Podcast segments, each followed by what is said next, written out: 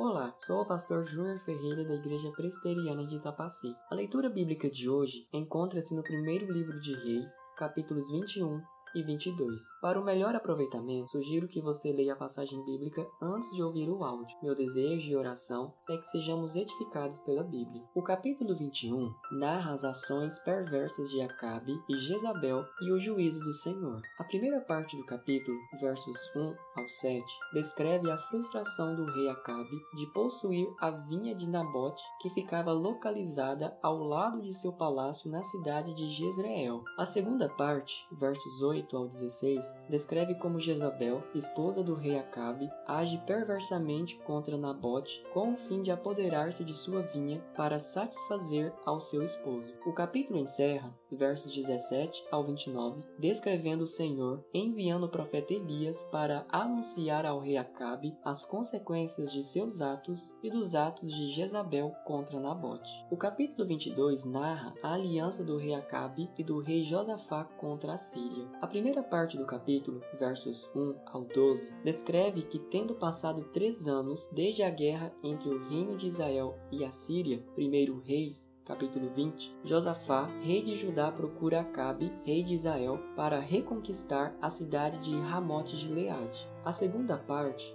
versos 13 ao 28, descreve que, em contraste com o que anunciavam os 400 profetas, apenas um, o profeta Micaías, anunciava a derrota de Judá e Israel contra a Síria. A quarta parte, versos 29 ao 40, descreve a derrota de Judá e de Israel em cumprimento da profecia anunciada pelo profeta Micaías, como a morte do rei Acabe em cumprimento das profecias anunciadas pelo profeta Elias. A quinta parte, versos 41 ao 51, descreve o governo piedoso e reformador de Josafá rei de Judá. O capítulo encerra, versos 52 ao 54, descrevendo o governo ímpio e idólatra de Acasias, filho e sucessor de Acabe, rei de Israel. A leitura de hoje nos fala sobre o fato de que todos os nossos atos possuem consequências. O rei Acabe testemunhou por diversas vezes a intervenção do Senhor em seu reino, apesar de toda a idolatria reinante, para se manifestar